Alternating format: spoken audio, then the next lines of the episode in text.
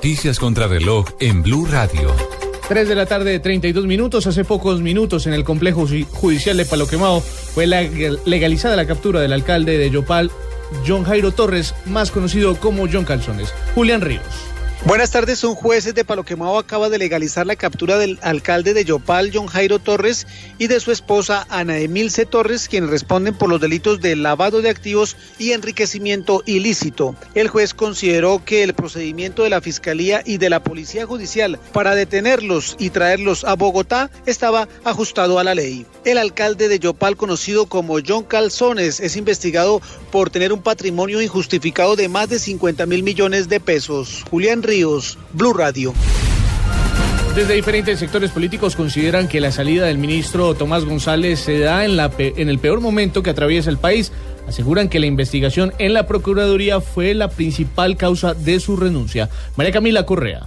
El senador del Polo Democrático, Jorge Robledo, aseguró que las fallas del sistema eléctrico, los cuestionamientos por el cargo por confiabilidad, así como la escasez del gas, no fueron los factores determinantes para la renuncia de Tomás González. Yo creo que lo que precipita realmente la renuncia del ministro González es la decisión de la Procuraduría de investigarlo por el escándalo de los negocios de González con su señora esposa en torno a una empresa que se llama Conecta SAS. La representante a la Cámara de la Alianza Verde, Angélica Lozano, indicó que esta renuncia abre la reflexión sobre la necesidad de que los funcionarios publiquen el registro de renta y de bienes. La renuncia del ministro de Minas llega en el peor de los momentos. Estamos al borde de un apagón. Es justo lo que no necesitamos, que una persona nueva entre, empiece de cero. El senador del partido de la U, Mauricio Liscano, señaló que factores como el fenómeno del niño incidieron en la salida del ministro. Creo que el ministro Tomás González fue un buen técnico, seguramente le faltó comunicar mejor. En todo caso, se le vino una tormenta perfecta mucho por sectores externos.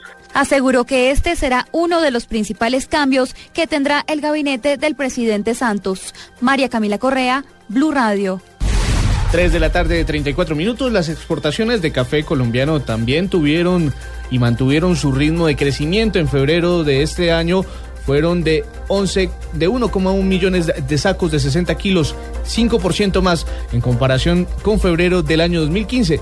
Vale la pena resaltar que el volumen de café de febrero incluye granos de cosechas del último semestre del año 2015.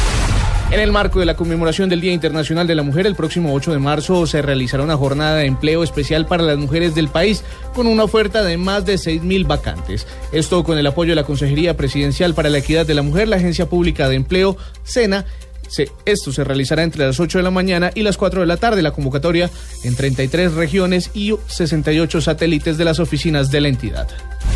Y la tenista rusa María Sharapova anunció este lunes en Los Ángeles, Estados Unidos, que ha dado positivo en un control antidopaje al que fue sometida durante el pasado abierto de Australia. La rusa, ganadora de cinco títulos de Grand Slam, hizo público este anuncio durante una rueda de prensa.